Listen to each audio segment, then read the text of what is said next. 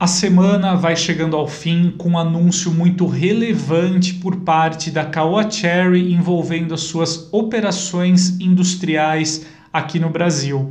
Bom, a marca assumiu o compromisso de contar com um portfólio totalmente eletrificado até o fim de 2023. Então, com isso, a marca ela anunciou que vai fazer uma reformulação total da sua fábrica em Jacareí, no interior paulista. Infelizmente, a fábrica terá produção suspensa por enquanto. Toda a força de trabalho do local será desligada. A Cowacherry informou que já está em negociação com o sindicato local para cumprir com todas as suas obrigações trabalhistas. Por quê?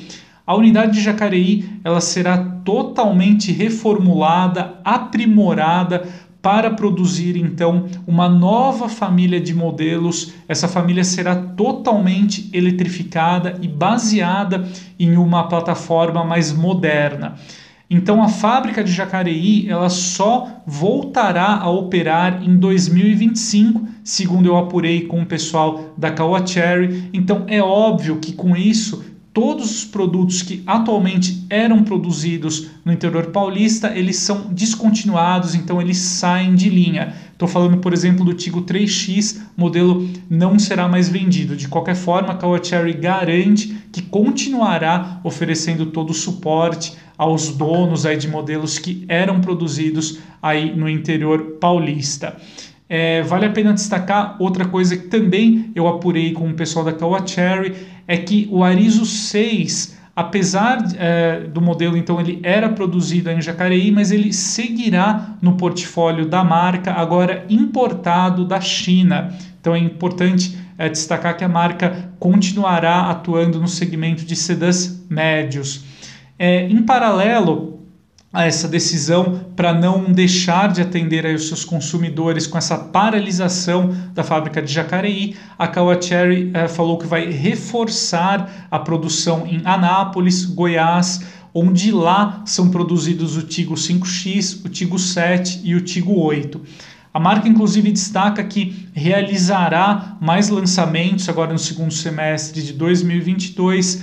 É, entre essas novidades, já é certo que nós teremos o Tigo 5X híbrido, então posicionando a Kawachery de uma forma bem interessante no segmento de SUVs compactos, agora aí com a versão eletrificada do seu representante no segmento. Então é bem interessante a gente acompanhar de perto esse, essa nova mudança estratégica da Kawachery aqui no Brasil.